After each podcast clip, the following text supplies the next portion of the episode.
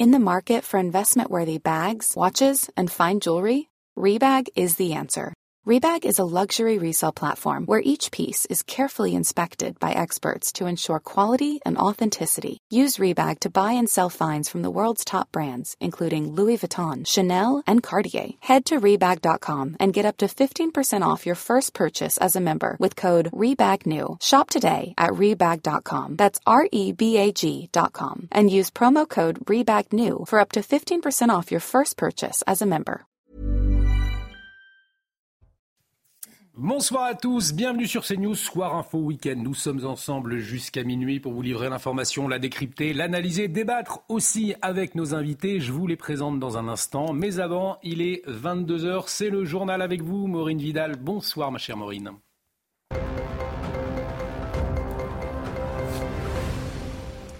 Bonsoir Olivier, bonsoir à tous. À la une de l'actualité à Carbone, près de Toulouse, quatrième jour de blocage des agriculteurs sur l'autoroute à 64. La réunion avec les préfets n'a pas permis de décider de la levée du barrage. Ils appellent aujourd'hui les autres départements à manifester et bloquer les routes, ce que redoute le gouvernement. Les explications de Maxime Lavandier.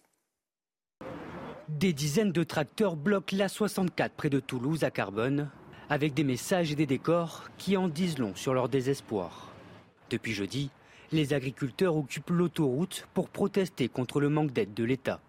L'État, je le dis et je le répète, euh, complique tout, complique l'administration, complique euh, l'installation, complique tous les dossiers d'aide et ne défend pas l'agriculture française, on l'a très bien compris. Ce sont eux, les premiers en Haute-Garonne, à s'être insurgés pour montrer les difficultés dans leur métier.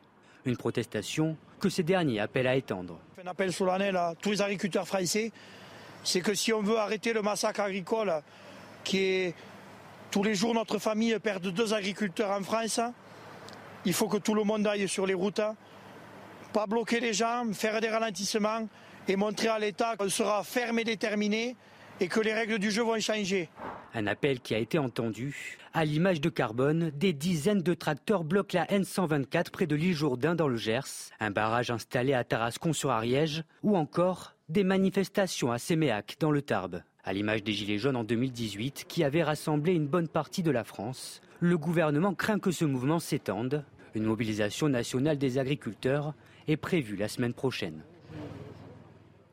Quelques 75 000 personnes se sont réunies en France aujourd'hui pour manifester contre la loi immigration, dont 16 000 à Paris. Des chiffres communiqués par le ministère de l'Intérieur. Une mobilisation qui a pour but de s'opposer contre la promulgation d'un texte assimilé à une victoire idéologique de l'extrême droite. Le texte passera devant le Conseil constitutionnel jeudi prochain. Le cortège parisien a formé la plus importante des 160 marches prévues dans le pays.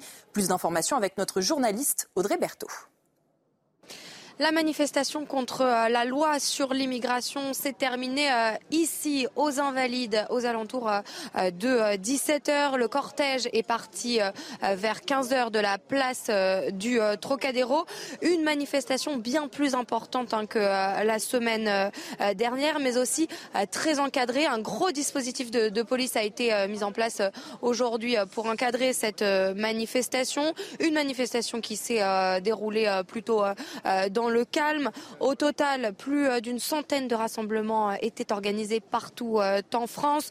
Une manifestation à l'appel de plus de 200 personnalités, dont Olivier Faure du Parti socialiste, mais aussi des artistes ou encore des responsables syndicaux. Et donc un rassemblement dans le but de réclamer le retrait de la loi sur l'immigration. À présent, c'est le Conseil constitutionnel qui doit rendre son avis de conformité cette semaine. Ce sera jeudi. Un jeune homme de 19 ans a été incarcéré pour le meurtre au couteau d'un garçon de 14 ans dans le métro à Saint-Denis mercredi. Le lendemain du meurtre, il s'est présenté au commissariat de la ville. Il a rapporté aux enquêteurs avoir croisé dans le métro un groupe de personnes avec lequel il avait déjà eu des différends. À l'issue d'une garde à vue de 48 heures, il a été mis en examen pour homicide volontaire sur mineur de 15 ans et placé en détention provisoire. L'équipe de France et le sélectionneur Didier Deschamps ont apporté tout leur soutien au gardien des Bleus, Mike Maignan, victime d'injures racistes durant un match de championnat d'Italie. Les insultes et cris de singes qui l'ont visé sur la pelouse de l'Udinese continuent de soulever une vague d'indignation dans le monde du football et au-delà. Le joueur exhorte les instances à réagir. Écoutez. calcio, che, che questa qua succede. Noi dobbiamo reagire, dobbiamo fare qualcosa perché non, non si può giocare così. Ok, le fischi accicciamo perché siamo fuori casa e, e così, ma questo qua, questo um, cosa di razzismo non, non si può arrivare a questo livello. Sanctions pour ces choses-là. Il faut faire quelque chose contre ça. Oggi devono fare qualcosa per, per cambiare. Sébastien Lecornu, ministre français des Armées, se rendra demain en Israël afin de rencontrer des familles d'otages du Hamas. Il s'agit de son deuxième déplacement au sein de l'État hébreu. Il s'entretiendra ensuite avec le Premier ministre Benjamin Netanyahou, le ministre de la Défense Yoav Galante et plusieurs membres du cabinet de guerre pour évoquer la situation à Gaza et les risques d'escalade dans la région. C'est la fin de votre journal. Retour dans Soir Info Week-end avec vous, Olivier. Merci beaucoup, Maureen. On vous retrouve à 22h30 pour un nouveau journal euh, complet. Et pour vous accompagner jusqu'à minuit autour de ce plateau, Lauriane Rossi. Bonjour, Lauriane. Bonsoir. Bonsoir, Lauriane et les Renaissances des Hauts-de-Seine. Arnaud Benedetti nous accompagne également, politologue. Bonsoir, Arnaud. Bonsoir. À vos côtés, Georges Fenech. Bonsoir, mon cher Georges. Euh, ancien magistrat, bien, on ne vous présente plus, bien évidemment. Euh, Paul. Euh, Paul Melun est également avec nous, écrivain, président de Souverain demain. Vous nous arrivez tout juste de votre village des Deux-Sèvres et on va parler de la colère des agriculteurs. Vous nous avez, vous en avez rencontré ce week-end, vous avez échangé avec eux.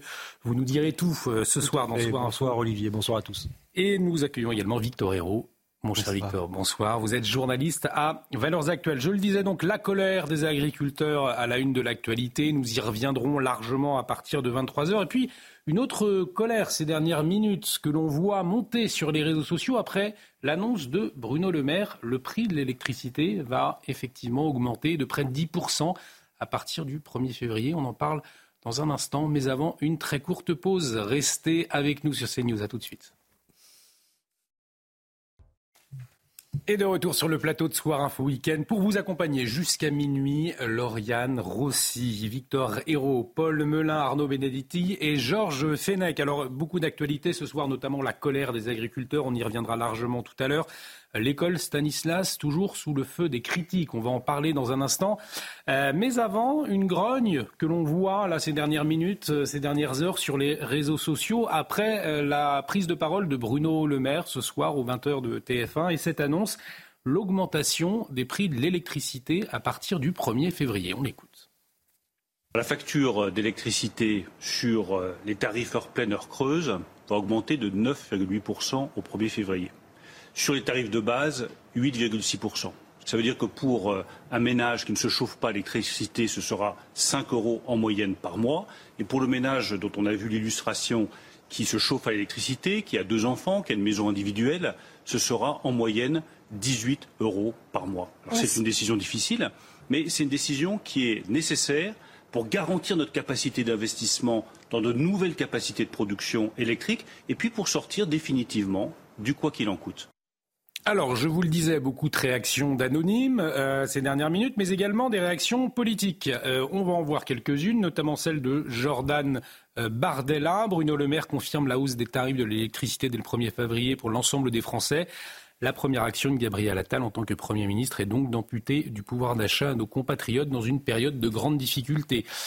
autre réaction, cette fois celle de Marion Maréchal. Je propose que l'on fasse payer les 10% d'augmentation d'électricité sur les deniers personnels de tous ceux qui ont participé à saboter la filière nucléaire. On pourra y revenir euh, effectivement sur cette question de la filière nucléaire. Et puis Marine Le Pen qui a réagi également. Cette décision est une honte. Rien n'obligeait le gouvernement à rétablir une taxe inepte alors que les Français ont vu leur facture d'électricité exploser à cause des règles européennes absurdes. Emmanuel Macron avait promis une baisse d'impôts. Voilà une hausse de 4 milliards. Arnaud Benedetti, ce n'est pas une surprise finalement, c'est euh, en quelque sorte la fin du quoi qu'il en coûte. Euh, mais il est vrai que ça tombe au mauvais moment. C'est le plus important dans la déclaration peut-être de Bruno Le Maire euh, ce soir chez vos confrères de TF1, je crois. Exactement. En l'occurrence, c'est de dire c'est la fin du quoi qu'il en coûte, c'est sortir du quoi qu'il en coûte. Mais clairement, ça aura des effets politiques dans l'opinion publique. On peut l'imaginer dans un contexte qui est un contexte, faut-il le rappeler, préélectoral, avec une élection européenne au mois de juin, dans un contexte social difficile, avec une crise, on en parlera peut-être tout à l'heure, du monde agricole. On sort finalement de la séquence d'entrée en matière euh, de M. Attal et les réalités, d'une certaine façon, euh, rattrapent euh, l'exécutif et le gouvernement. Ensuite, on voit bien qu'il y a un certain nombre de critiques qui ne manqueront pas d'être émises par de nombreux responsables politiques sur les motivations et les raisons de cette hausse qui était attendue, vous avez raison de le dire, mais qui peut se discuter. Parce que M. Le Maire a dit que finalement c'était la guerre en Ukraine qui était responsable de cette hausse, mais in fine, je veux dire, personne ne nous obligeait à nous aligner sur les tarifs du gaz euh, d'une certaine façon pour euh, procéder à cette hausse. Donc euh, j'imagine que dans les heures qui viennent, ça va être un sujet d'opposition et d'affrontement très fort dans le monde politique. Et le débat sur la souveraineté euh, nucléaire, je vais vous interroger à ce sujet dans un instant, Paul Melun, mais avant, Lauriane Rossi, effectivement, nous, euh, on a vu Gabriel Attal à la rencontre des Français. Il a rencontré 150 personnes à une vingtaine de kilomètres de Lyon pour entendre leurs préoccupations. Et on sait que la préoccupation première des Français, c'est celle du pouvoir d'achat. Et seulement quelques heures après sa rencontre avec les, Français, voilà qu'une annonce euh, de hausse de l'électricité euh, est faite par Bruno Le Maire. C'est vrai qu'effectivement, il, y, a un paradoxe entre cette volonté d'entendre les Français et quelques heures après, eh bien d'annoncer une hausse du tarif de l'électricité. Je ne sais pas s'il faut y voir un paradoxe. Je crois que c'est aussi un langage de vérité. Enfin, Bruno Le Maire l'a dit euh, très clairement sur le, plateau de, TF1. C'est une décision difficile à annoncer, mais elle va de pair aussi avec euh, l'exigence de sincérité et de vérité vis-à-vis des Français, vis-à-vis du budget, du budget de la nation. Faut quand même rappeler qu'on a voté euh, un bouclier tarifaire de plus de 40 milliards d'euros qui a permis d'absorber euh, la hausse, la flambée euh, totalement inédite du coût de l'énergie liée à la guerre en Ukraine. Je rappelle d'ailleurs que les mêmes qui hurlent ce soir, donc le Rassemblement national et à gauche également, contre cette annonce sont ceux qui n'ont pas voté le bouclier tarifaire lorsque le projet de loi a été examiné au Parlement et qui a permis quand même de préserver le pouvoir d'achat des Français pendant deux ans. 40 milliards d'euros. Donc en, responsable euh, politique et en ministre de l'économie, euh, Bruno Le Maire annonce cette hausse qui certes est difficile, évidemment. 18 euros par mois, c'est beaucoup.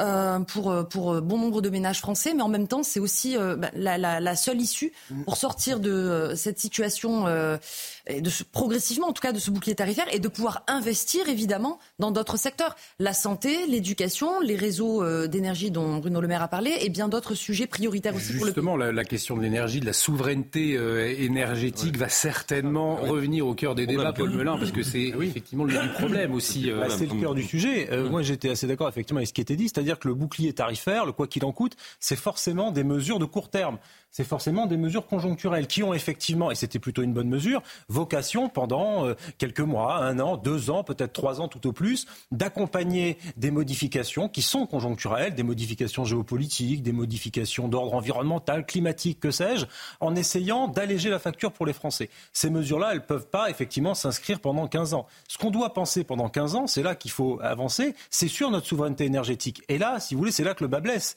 C'est là qu'il faut travailler. Il faut réfléchir en termes d'abord de marché européen de l'énergie pour voir par rapport aux autres pays européens comment est-ce qu'on fait pour défendre notre souveraineté énergétique, comment est-ce qu'on défend le modèle du nucléaire français, parce que vous savez, on a été un peu palo pendant des années, on avait un peu honte de notre modèle nucléaire, parce que des personnes, les Allemands, certains lobbies antinucléaires à Bruxelles, nous ont expliqué que, eh bien, nous ont expliqué que nous, Français, hmm. étions très polluants parce qu'on avait notre nucléaire. Alors même que c'est tout le contraire, le nucléaire n'émet pas de CO2. Par rapport euh, au charbon, par exemple, quand vous voyez les usines à charbon en Allemagne, c'est autrement plus dévastateur pour la couche d'ozone. Donc, précisément, nous n'avons euh, pas su conserver notre modèle industriel qui était un fleuron extraordinaire. On a fermé un certain nombre de réacteurs qu'on n'aurait pas dû fermer. On a pris du retard sur des chantiers d'EPR. Nos excellents ingénieurs en matière d'EPR sont partis faire les EPR en Finlande, euh, ce qui est très bien. Mais enfin, c'est en France qu'il faut travailler, c'est en France qu'il faut construire cette souveraineté euh, énergétique pour l'avenir. Et donc, il y a beaucoup de travail sur le mix énergétique, probablement avec certaines énergies renouvelables, pas des éoliennes euh, n'importe où, mais certaines énergies renouvelables avec le nucléaire. Et, c'est là qu'il voulait, il faut vraiment des capacités d'investissement, peut-être de la Banque centrale européenne, peut-être d'autres fonds. Mais là, on est vraiment, si vous voulez, au tout début d'une montagne immense en termes de construction du modèle énergétique français. Et Georges Fenech. Moi, je crois que l'Ukraine a la bon dans cette affaire. Oui. je rejoins entièrement ce que vient de dire Paul Melun. Euh, on a sacrifié notre filière nucléaire. Il faut quand même rappeler que le nucléaire, c'est 70% de la production d'électricité. Mm. Qu'on avait l'électricité, la, source d'énergie la plus propre, la moins polluante et la moins chère. Or, aujourd'hui, euh, qu'est-ce qu'on constate? C'est que cette politique, je rappelle que ça a commencé sous François Hollande, et d'ailleurs, l'actuel président de la République était secrétaire général adjoint, il disait à cette époque-là, ça a été poursuivi, où on a effectivement fermé Fessenheim, mais on n'a pas relancé. Et souvenez-vous, les déclarations devant la commission d'enquête de, de, M. Lévy, par exemple, président de l'EDF, qui a dit carrément, on m'a demandé de tout arrêter. Hein. Donc on a perdu 10 ans, quoi. On a perdu 10 ans, 10-15 ans, le temps de construction de centrales. Et puis tout d'un coup, changement de fusil d'épaule. Euh, le président Macron, heureusement d'ailleurs, nous annonce qu'on relance la filière euh, nucléaire. Donc il y a des causes et il y a des responsabilités écrasante dans cette affaire. Et euh, vous avez vu qu'on nous annonce aussi une prochaine hausse pour le mois de février 2024. Hmm. Ça n'est pas fini. Et reste aussi la question euh, de notre arrimage à un système européen où effectivement le prix de l'électricité est fixé sur le prix du gaz. Donc le gaz augmente, bah, nous, notre électricité, elle augmente. Et la solution, ce serait, d'ailleurs Bruno Le Maire l'avait dit, que c'était un système obsolète.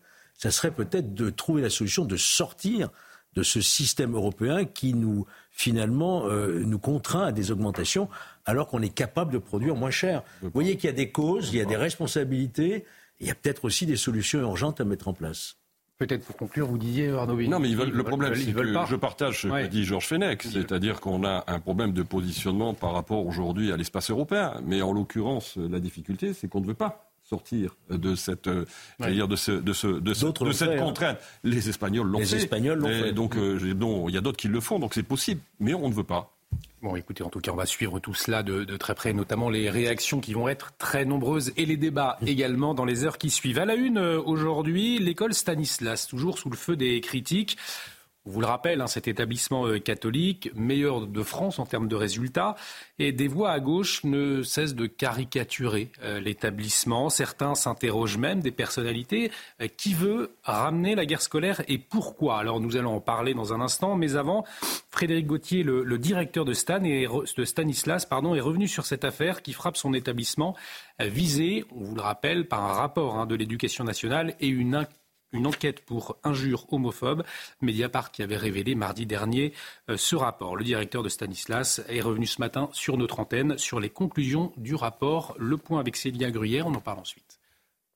Dans le viseur de certains médias, le directeur de l'école Stanislas a tenu à clarifier les accusations sur CNews. L'inspection générale conclut les inspecteurs, à l'issue de l'enquête, ne retiennent pas les accusations d'homophobie de sexisme et d'autoritarisme qui ont été formulés dans la presse. Stanislas est lavé des soupçons et des accusations de la presse. Après un rapport d'inspection rendu public par Mediapart, Anne Hidalgo a annoncé suspendre provisoirement la subvention de l'école.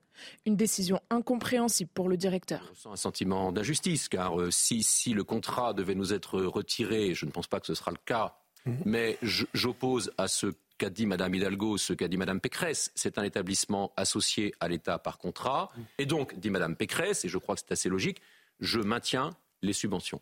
Mme Hidalgo fait un autre choix, ça la regarde, euh, mais je ne le comprends pas. Il estime d'ailleurs que l'existence d'écoles catholiques sous contrat est une chance en France. Une école catholique associée à l'État par contrat est à la fois une chance pour l'Église dans son dialogue avec la République, est aussi une chance pour la République dans son dialogue avec l'Église, mais surtout, et je le dis à la fois aux évêques qui peuvent nous écouter et aux hommes politiques qui peuvent nous écouter, une école catholique associée à l'État par contrat est aussi une chance pour la laïcité. Dans le rapport, 14 préconisations sont données. Par exemple, la formation et le suivi d'intervenants en instruction religieuse.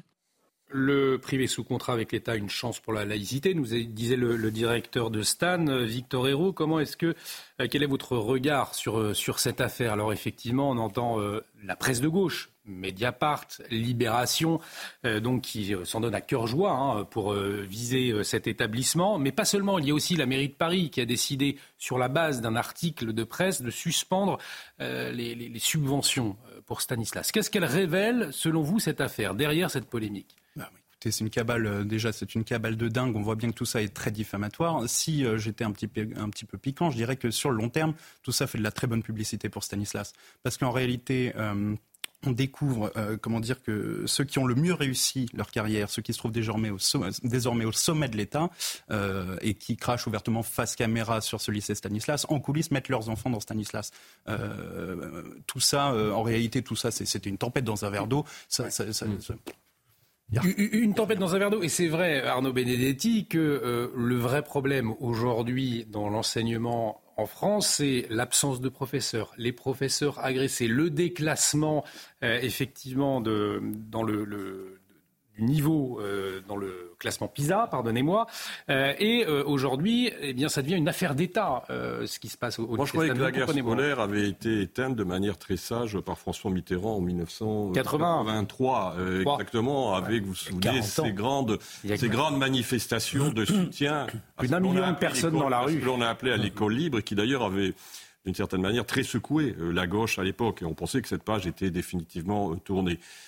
Mais moi, je pense, si vous voulez, dans cette affaire, Stanislas est d'une certaine manière une, victime collatérale de, aussi des, déclarations de la ministre de l'Éducation euh, nationale. C'est elle qui est visée avant tout? Ben, C'était elle qui était visée. Et évidemment, à partir du moment où euh, elle a placé, et c'est son droit d'ailleurs le plus légitime et le plus strict, d'orienter ses enfants où elle veut, euh, dans, ce, dans cet établissement, en effet, par, j'allais dire, ricochet, l'établissement est aujourd'hui dans l'œil du, du cyclone. Mais je ne pense pas que ce soit en s'attaquant à des établissements d'excellence que l'on puisse, d'une manière quelconque, rétablir euh, l'excellence euh, dans l'école publique.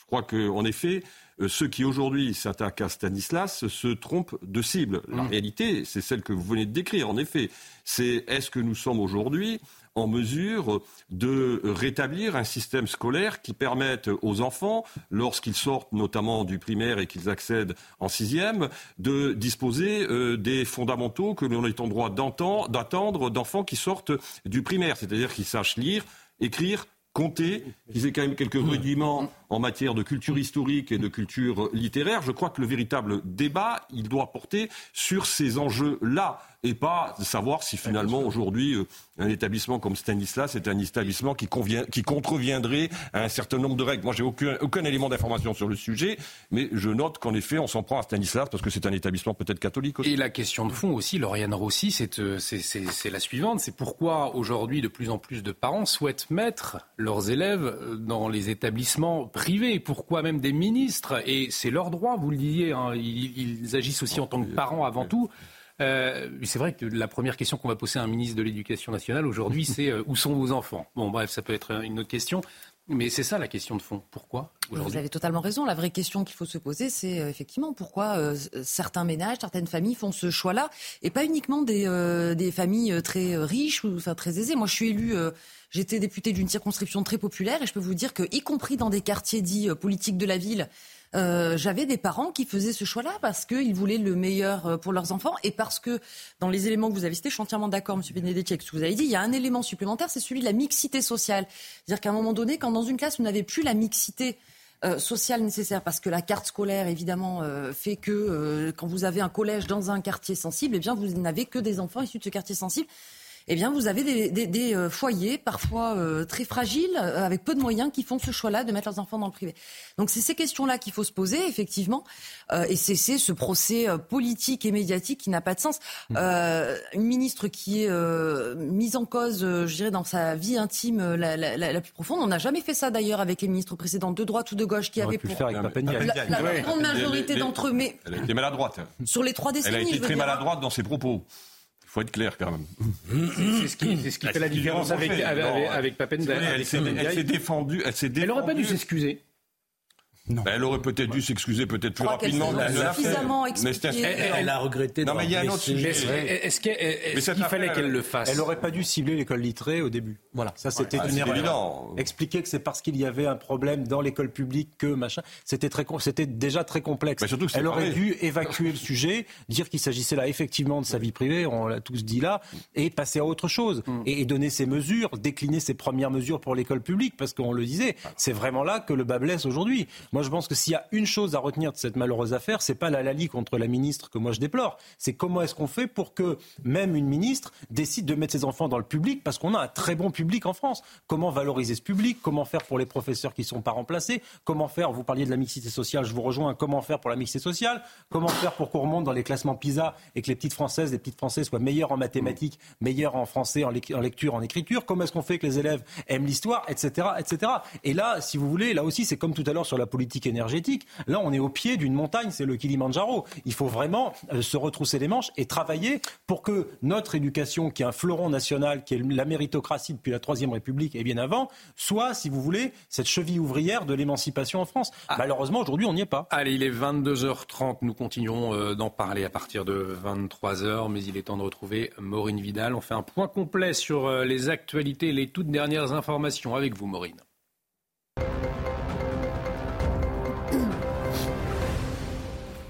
À Carbone, près de Toulouse, quatrième jour de blocage des agriculteurs sur l'autoroute A64. La réunion avec les préfets n'a pas permis de décider de la levée du barrage. Ils appellent aujourd'hui les autres départements à manifester et bloquer les routes, ce que redoute le gouvernement. Écoutez l'un d'eux. Je fais un appel solennel à tous les agriculteurs français. C'est que si on veut arrêter le massacre agricole, qui est tous les jours notre famille perd deux agriculteurs en France, il faut que tout le monde aille sur les routes, pas bloquer les gens, faire des ralentissements et montrer à l'État que, comme je l'ai dit aux miens ici, c'est qu'on sera ferme et déterminé et que les règles du jeu vont changer. Maintenant, ça va être les agriculteurs qui vont imposer leurs règles et on va continuer le combat. Et ce combat, on va le, on va le continuer dans toute la France, mais avec dignité. Stanislas est lavé des accusations de la presse. Le directeur de l'établissement scolaire privé était l'invité de CNews alors qu'une enquête est en cours depuis octobre 2023. Il a tenu à prendre la parole sur cette polémique qui gonfle depuis plusieurs semaines. Explication de Célia, Gruyère. Dans le viseur de certains médias, le directeur de l'école Stanislas a tenu à clarifier les accusations sur CNews. L'inspection générale conclut les inspecteurs, à l'issue de l'enquête, ne retiennent pas les accusations d'homophobie, de sexisme et d'autoritarisme qui ont été formulées dans la presse. Stanislas est lavé des soupçons et des accusations de la presse. Après un rapport d'inspection rendu public par Mediapart, Anne Hidalgo a annoncé suspendre provisoirement la subvention de l'école. Une décision incompréhensible pour le directeur. Je ressens un sentiment d'injustice car euh, si, si le contrat devait nous être retiré, je ne pense pas que ce sera le cas, mhm. mais j'oppose à ce qu'a dit Mme Hidalgo, ce qu'a dit Mme Pécresse. C'est un établissement associé à l'État par contrat. Et donc, dit Mme Pécresse, et je crois que c'est assez logique, je maintiens les subventions. Mme Hidalgo fait un autre choix, ça la regarde, euh, mais je ne le comprends pas. Il estime d'ailleurs que l'existence d'écoles catholiques sous contrat est une chance en France. Une école catholique associée à l'État par contrat est à la fois une chance pour l'Église dans son dialogue avec la République, est aussi une chance pour la République dans son dialogue avec l'Église, mais surtout, et je le dis à la fois aux évêques qui peuvent nous écouter et aux hommes politiques qui peuvent nous écouter, une école catholique associée à l'État par contrat est aussi une chance pour la laïcité. Dans le rapport, 14 préconisations sont données. Par exemple, la formation et le suivi d'intervenants en instruction religieuse. Rachida Dati apporte son soutien à Sylvain Tesson dans un message publié sur les réseaux sociaux. L'écrivain a été choisi comme parrain du printemps des poètes qui doit se tenir du 9 au 25 mars. Problème, dans une tribune publiée dans Libération, 1200, 1200 acteurs du monde de la culture ont contesté ce choix en accusant Sylvain Tesson d'être une icône réactionnaire alors que 450 millions de cyberattaques ont été recensées lors des JO de Tokyo en 2021. De l'avis des analystes, Paris devrait dépasser ce chiffre car avec des centaines de millions de téléspectateurs à travers le monde, l'événement est une véritable vitrine pour les cybercriminels. De la perturbation de l'organisation d'épreuves au passage de messages géopolitiques, les forces de l'ordre envisagent tous les scénarios. Nos journalistes ont rencontré les équipes du tout nouvel office anti-cybercriminalité. Reportage de Jules et Sandra Buisson. Les images sont encore virtuelles, mais le risque, lui, est bien réel. Les Jeux olympiques et leurs 4 milliards de téléspectateurs sont une vitrine planétaire et donc une cible de choix pour les cyberpirates. Donc ils vont utiliser cet événement hein, pour pouvoir faire valoir soit leurs idées, soit essayer aussi d'obtenir de l'argent par leurs activités cybercriminelles. Pour ternir l'image du pays hôte, des esprits malins pourraient prendre le contrôle à distance d'un panneau numérique d'affichage pendant une épreuve, bloquer les ascenseurs dans un stade ou le chronométrage d'une compétition d'athlétisme. Les scénarios sont multiples, sans compter la perspective d'arnaque à grande échelle les e-escroqueries hein, qui ne vont pas manquer au moment d'un tel événement. C'est pour ça qu'on a une plateforme spécifique qui s'appelle la plateforme TZ qui permet aux gens de déposer plainte en ligne ou de nous faire des signalements. Je pense aux faux sites de location, aux faux sites de vente euh, qui vont être un moment important pour les, pour les JO. En plus de ces missions habituelles, notamment la lutte contre les rançongiciels qui relèvent désormais de la criminalité organisée, L'Office anti-cybercriminalité sera sur le pont avec près de 180 policiers et experts en Ile-de-France et environ 200 en région pour traquer les troubles faits des Olympiades. Au moins 25 morts et 20 blessés dans une frappe ukrainienne à Donetsk, un acte terroriste barbare selon Moscou qui montre la nécessité d'atteindre tous les objectifs de l'invasion en Ukraine. Il s'agit du bilan le plus meurtrier de ces derniers mois dans la ville. L'attaque sera au programme des discussions à New York à l'ONU du chef de la diplomatie russe Sergei Lavrov à partir de lundi, selon Moscou. C'est la fin de votre journal. Retour dans Soir Info avec vous, Olivier.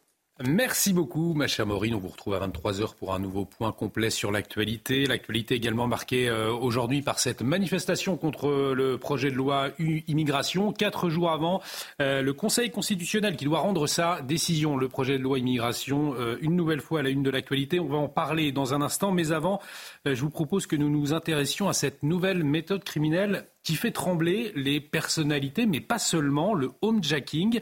Anne-Sophie Lapix, la journaliste de France 2, a été victime cette nuit justement d'une tentative de cambriolage alors qu'elle se trouvait euh, chez elle. Cinq, suspects ont pu être arrêtés, un phénomène récurrent. Alors il touche effectivement les personnalités, mais pas seulement. On va y revenir dans un instant avec William Maury, délégué national Nuit Alliance. Mais avant, les précisions sur ce homejacking euh, touchant, euh, qui a touché Anne-Sophie Lapix avec Noémie Schulz. Il est un peu plus de 3 heures du matin quand un équipage de la brigade anticriminalité de nuit du 16e arrondissement repère un véhicule avec à son bord cinq individus. Les policiers sont intrigués, notamment par le comportement du conducteur qui roule très prudemment, regarde dans tous les sens comme pour s'assurer de ne pas être euh, suivi. Les policiers donc décident de surveiller à distance ce véhicule qui finit par s'arrêter devant le portail d'une belle maison. Les cinq, individus sautent par-dessus euh, la grille et tentent d'ouvrir la porte de cet hôtel particulier dans lequel vit Anne-Sophie Lapix et sa famille. Une présence au premier étage de la maison fait fuir les malfaiteurs qui réussissent à ouvrir la grille, remonter dans leur voiture. Ils sont pris en chasse par les fonctionnaires de la BAC et euh, sont interpellés avec l'aide d'un second équipage venu en renfort. Les cinq individus, deux mineurs, trois majeurs âgés de 17 à 25 ans, ont été placés en garde à vue. Dans leur voiture ont été retrouvés une arme de poing, des cagoules, euh, mais aussi un rouleau de scotch qui euh, devait peut-être servir à entraver les habitants de la maison. Une enquête en flagrance pour tentative de vol en bande organisée avec armes et association de malfaiteurs a été confiée à la brigade de répression du banditisme. Alors Anne-Sophie Lapic, cette fois, il y a eu un gardien de but du Paris Saint-Germain également qui a été victime d'un homejacking, un, PDG d'un grand groupe de cosmétiques, un animateur radio, on se souvient. Euh, voilà, des personnalités victimes hein, euh, de ce nouveau phénomène, mais également des Français inconnus. On va en parler avec William Maury, délégué national Alliance qui est en liaison avec nous. William Maury, merci d'avoir accepté notre invitation. Euh, le homejacking, finalement, euh, c'est un phénomène relativement nouveau. C'est vrai qu'on en parle quand les personnalités sont touchées, mais euh, cela fait longtemps que ça existe ou pas? Alors, phénomène nouveau, non. Hein. c'est quelque chose qui existe depuis de nombreuses années. Aujourd'hui, euh, on constate que ça touche les personnalités parce que bah, on a des jeunes ou des moins jeunes en fonction euh, des groupes. Alors savoir s'ils sont organisés, savoir si c'est des petites frappes de cité, savoir si c'est des groupes beaucoup plus expérimentés euh, qui ciblent aujourd'hui l'argent ou où ils pensent que voilà trouver bah, des bijoux, des œuvres d'art, des choses comme ça ou des véhicules de luxe. Le, le, propos il est là, hein, concrètement parlant, ils cherchent à aller bah, là où ils pensent, euh, bah, trouver des, fortunes, parce qu'ils pensent que bah, toutes les personnes qui travaillent à la télé ou qui passent euh, sur, les antennes des uns ou des autres gagnent euh, des, millions d'euros. Ils pensent que tout, l'argent est gardé à la maison. C'est pour ça qu'aujourd'hui, on a une recrudescence de, de ce homejacking. qui sont euh, derrière ce homejacking Est-ce qu'il s'agit d'une délinquance très organisée lorsque euh, vous interpellez les personnes? Qu'est-ce que vous constatez? Alors, ça dépend des dossiers. Euh, vous avez des dossiers où euh, les personnes sont très organisées, avec euh, de, multiples surveillances autour du, domicile, les semaines ou les mois avant, le, passage à l'acte, où vous avez le, le, larcin qui se fait parce qu'ils ont vu la célébrité rentrer dans telle ou telle adresse et décident d'un passage à l'acte sans aucune préparation. À partir du moment où vous avez des armes, à partir du moment où vous avez du scotch dans la voiture, à partir du moment où vous avez des liens, des liens pour entraver euh, le ou euh, les, les, habitants de, de la demeure, euh, là on peut penser que les, choses ont été préparées en amont et ça c'est l'enquête en fait qui détermine savoir avec les bornages, les bornages, avec les différentes auditions, etc. Savoir s'il y a une préparation ou pas. Ça dépend vraiment du profil de, profil des personnes. Généralement quand on s'attaque à des maisons de maître avec des systèmes de vidéoprotection, etc. C'est que généralement on a affaire des, des récidivistes ou des multirécidivistes, euh, des gars chevronnés, même s'ils sont jeunes, hein, parce qu'aujourd'hui aujourd'hui, les récidivistes peuvent être très jeunes, voire mineurs, euh, comme dans le cadre de ce dossier-là. Euh, c'est des choses qui sont euh, qui sont pas monnaie courante, mais aujourd'hui, je vous dis, c'est quelque chose qui explose au niveau de la délinquance parce qu'ils ont l'impression que bah, déjà à travers les réseaux sociaux, qu'ils vont trouver des magots à l'intérieur des maisons. On parle souvent de personnalités, mais ça veut dire qu'il y a des, repérages importants aussi en amont pour savoir où, où habitent ces personnes? Alors, le, repérage, il se fait dans les beaux quartiers parisiens, hein, parce que de toute façon, voilà, c'est comme ça que ça se repère. Aujourd'hui, avec les réseaux sociaux et avec Internet, vous arrivez facilement à trouver l'adresse d'une personnalité, euh, voilà, du showbiz ou, euh, euh, ou, du monde du foot ou, des stars internationales qui descendent dans des, dans des hôtels. Ça, c'est facile parce que tout est sur les réseaux sociaux aujourd'hui. Vous allez sur Instagram, vous allez sur Facebook ou quoi, pour trouver une adresse, il vous, il vous faut à peu près cinq minutes. Nous parlions euh, la semaine dernière d'un Français inconnu de 92 ans qui est décédé de ses blessures après euh, un homejacking, une violente violation de son domicile. Ça s'est passé à, Pamiers, euh, dans l'Ariège. Ce sont euh, des, phénomènes courants également dans toute la France c'est des choses qui arrivent, euh, je, vous dis régulièrement. Hein. C'est toujours plus facile d'aller chez une personne, de l'entraver et euh, de la menacer, voire de la, de la violenter pour obtenir euh, euh les codes de carte bleue, etc. Euh, je pense aux époux Tapi il y a quelques années chez qui ça s'était passé. Euh, voilà, moi, ce que je crains et ce qu'on craint aujourd'hui, c'est que, par exemple, les célébrités, euh, dans quelques temps, on se retrouve avec euh, bah, une célébrité euh, embarquée dans le coffre d'une voiture avec des demandes de rançon. Parce que c'est des choses, on, sait qu'à un moment, on, peut basculer là-dedans. Aujourd'hui, je, vous dis, le homejacking, euh, c'est pas c'est pas un phénomène qui est nouveau. C'est nouveau parce qu'on en parle, parce qu'aujourd'hui ça touche des personnalités, mais c'est quelque chose qui, date voilà qui, date déjà au moins d'une dizaine d'années. Merci beaucoup, William Maury, délégué national Nuit Alliance, pour, euh, vos précisions. Donc, euh, après ce, cette intrusion, cette, euh, ce homejacking, tentative de cambriolage, cinq suspects ont été arrêtés chez la journaliste de France 2, Anne-Sophie Drepix, Paul Melun. Effectivement, on en parle beaucoup quand ce sont des personnalités. Ne pas oublier que les Français aussi, qui ne sont pas connus, eux, sont aussi victimes de ce type de, de cambriolage et de manière assez régulière, comme nous disait William Maury. Oui, ce que je trouve euh, très très inquiétant dans l'inflation de ces phénomènes, qu'il s'agisse de personnalités ou qu'il s'agisse d'anonymes, c'est que euh, le vol s'assortit de violence et que la criminalité organisée évolue et qu'elle évolue oui. dans un sens qui est euh, très très préoccupant. Et donc, si vous voulez, euh, c'est aussi un, un, énième symbole de l'ensauvagement de notre société. Certains ne veulent pas le voir depuis un certain nombre d'années. Euh, on a tous autour de nous, dans nos proches, des gens qui ont été victimes de ce type d'intrusion chez eux.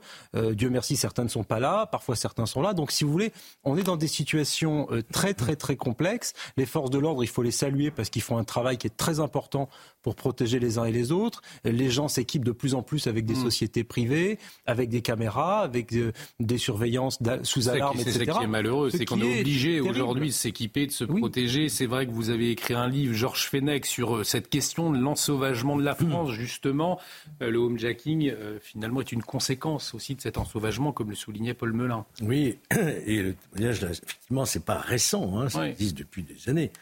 Vous avez le homejacking, vous avez le carjacking aussi, ceux oui. qui pénètrent dans votre, dans votre voiture.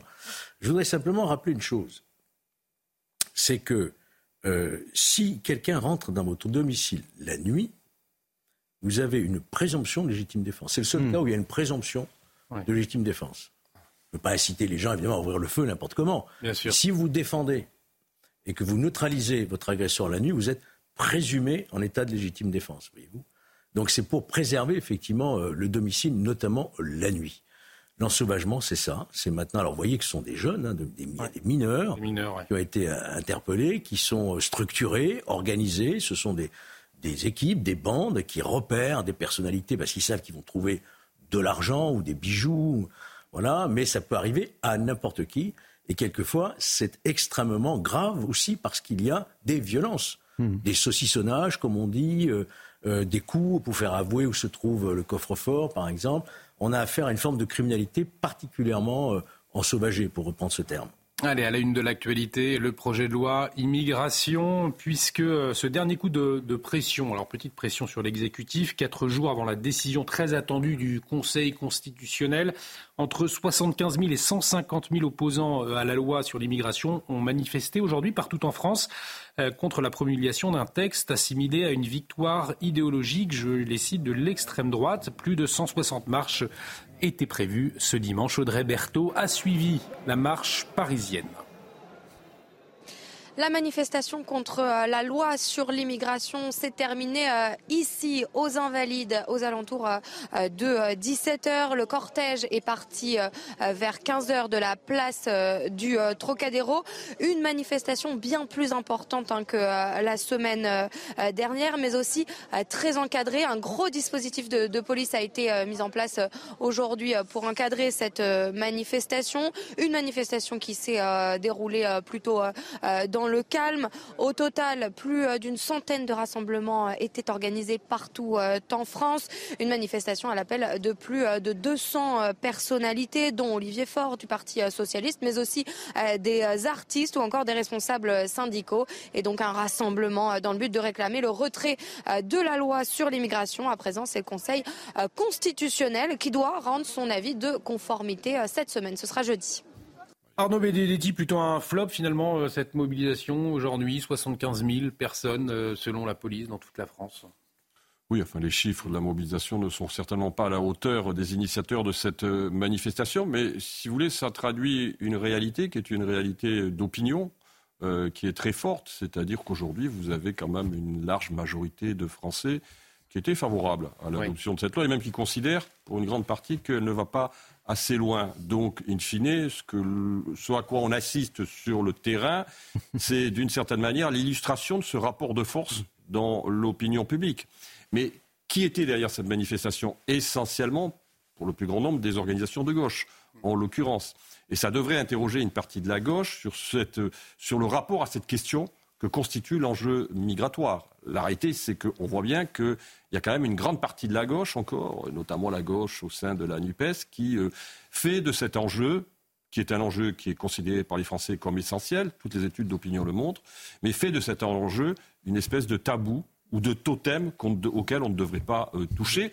Je crois que la réponse, finalement, euh, qu'ils attendent aujourd'hui, c'est vraisemblablement la réponse du Conseil constitutionnel, et ça, ça sera très intéressant. Alors à quoi s'attendre justement dans les, jours, qui viennent Est-ce que le, gouvernement s'est défaussé sur le Conseil constitutionnel aussi? C'est une interrogation qui, a été, qui avait été posée.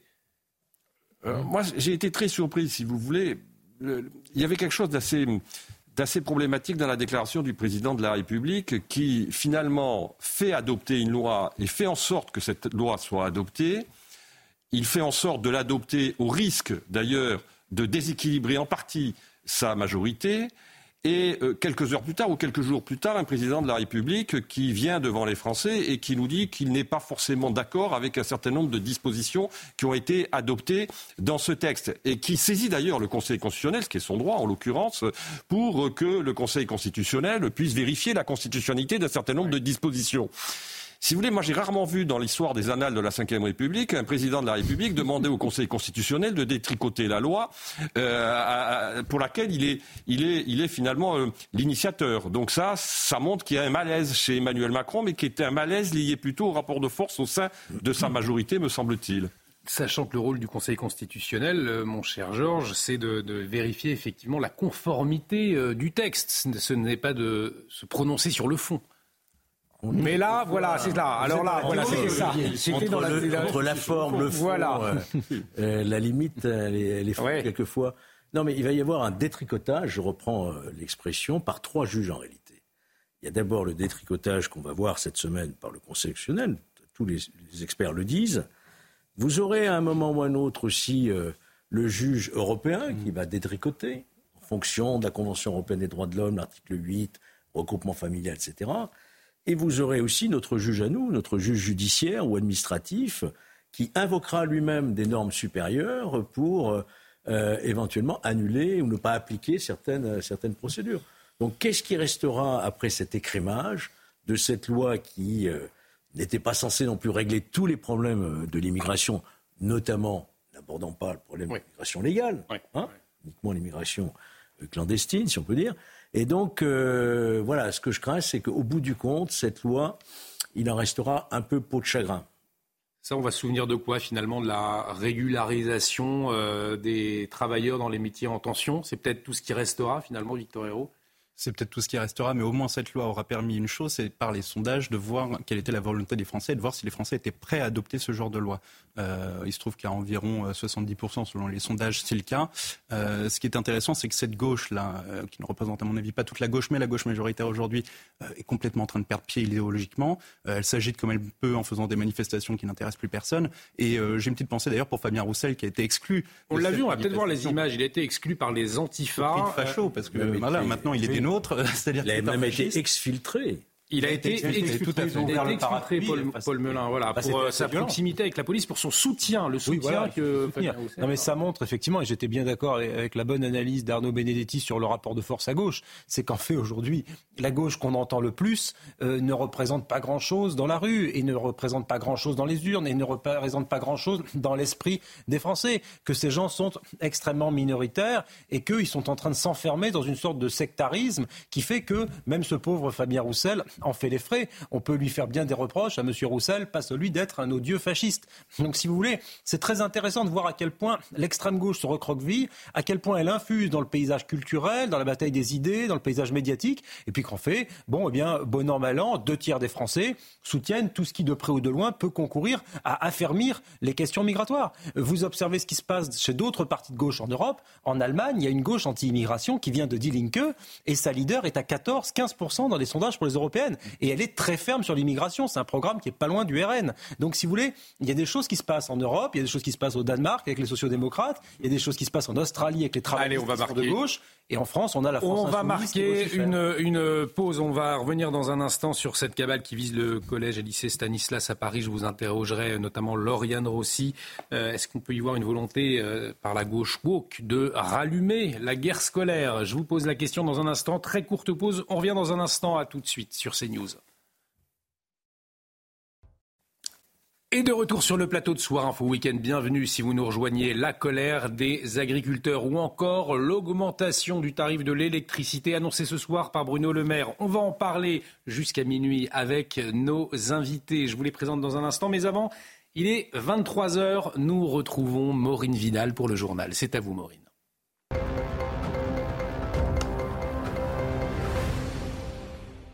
La lutte contre le trafic de stupéfiants continue en déplacement à Créteil, dans le Val-de-Marne. Gérald Darmanin a annoncé plus de 36 400 interpellés liés au trafic de drogue en 2023, un chiffre en légère progression par rapport à l'an dernier. Écoutez. Les gendarmes, euh, à la fin de l'année 2020 et pour la première fois fait la vérité euh, sur les chiffres. Plus de 4000 points de deal euh, étaient recensés sur le territoire national, en Hexagone et en Outre-mer. Et trois ans après, puisque c'est le bilan d'année 2023 que je vais vous euh, délivrer, 1000 points de deal euh, ont été supprimés en trois ans. C'est grâce au travail très impressionnant des services de police et de gendarmerie. Nous continuons non seulement à faire des saisies supplémentaires, des points de deal en moins, mais à arrêter des trafiquants, puisque cette année, l'année 2023, record absolu, 36 429 trafiquants ont été interpellés sur le territoire national et présentés au service de la justice. Le ministre de l'économie Bruno Le Maire a annoncé que la facture d'électricité augmentera au 1er février entre 8,6% et 9,8% selon les contrats.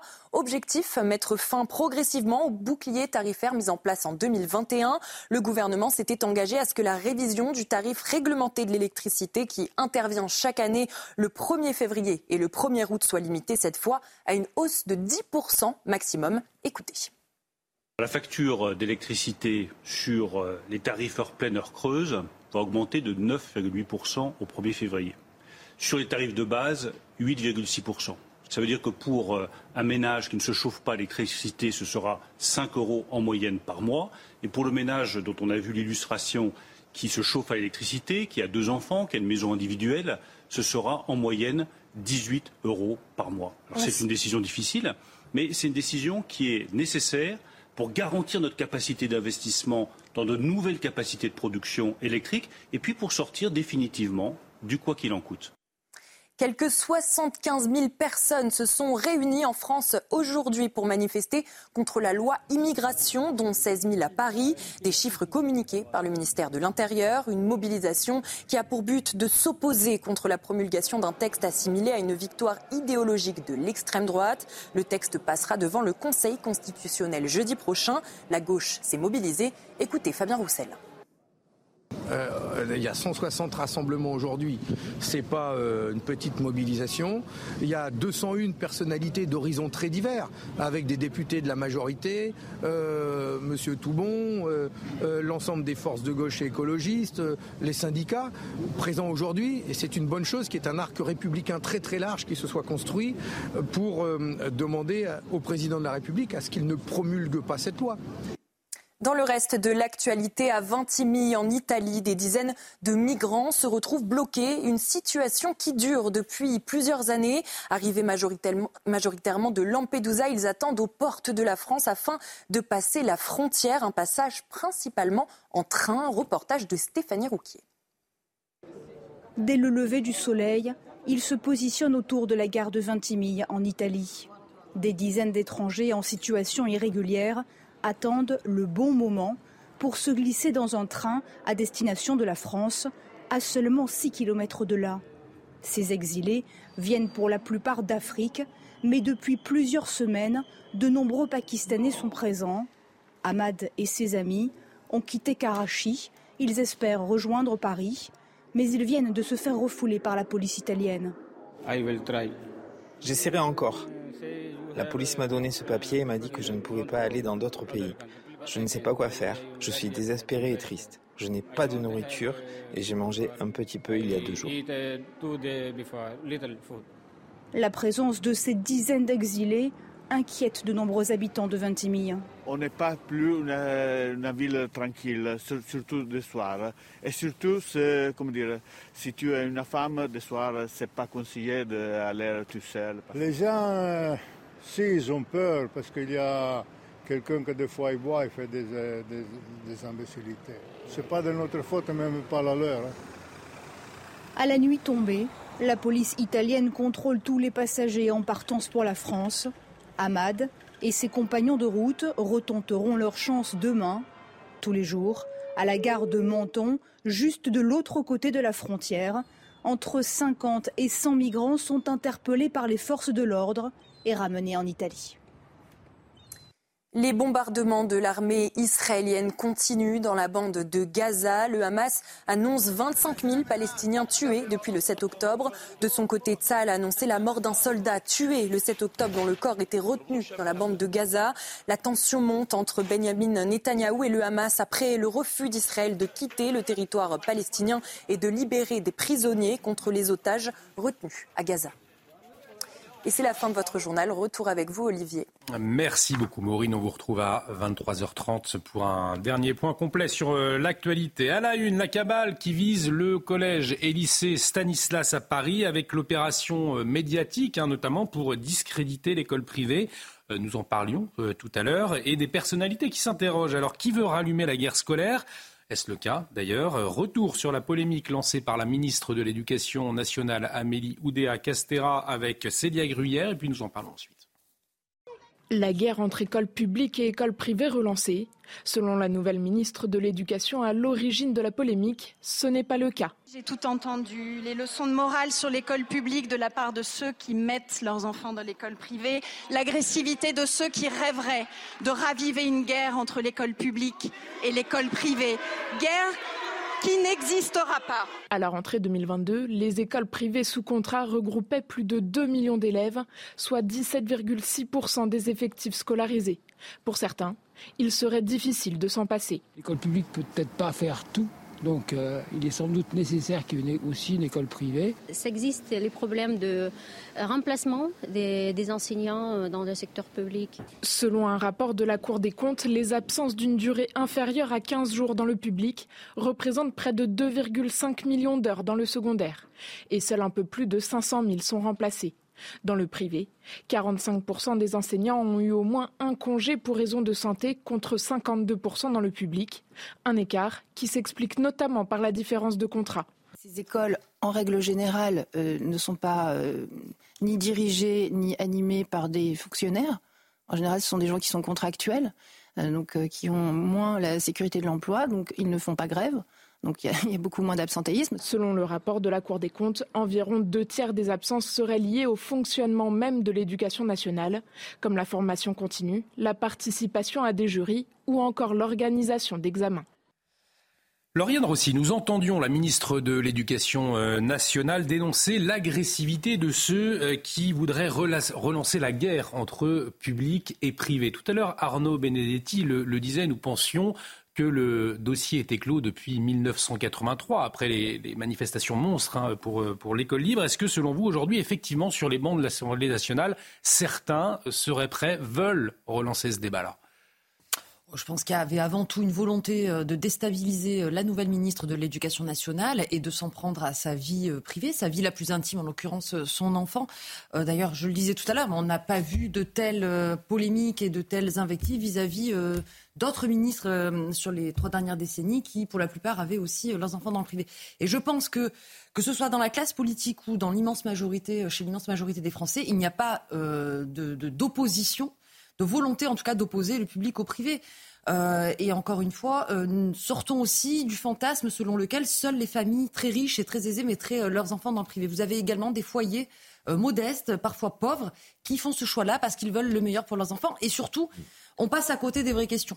Euh, il faut euh, se poser la question finalement de ce choix que font euh, certaines familles françaises. Hein. Vous parliez 17% quand même des effectifs scolaires dans notre pays. pourquoi font-ils ce choix-là? Qu'est-ce qui fonctionne bien ou mieux? Et d'ailleurs, on peut être surpris parce que, par exemple, la formation des enseignants n'est absolument pas la, même hein, dans le privé dans le public. La, la, personne que vous interrogez le disait. Nous avons beaucoup de contractuels dans le privé, des fonctionnaires le public.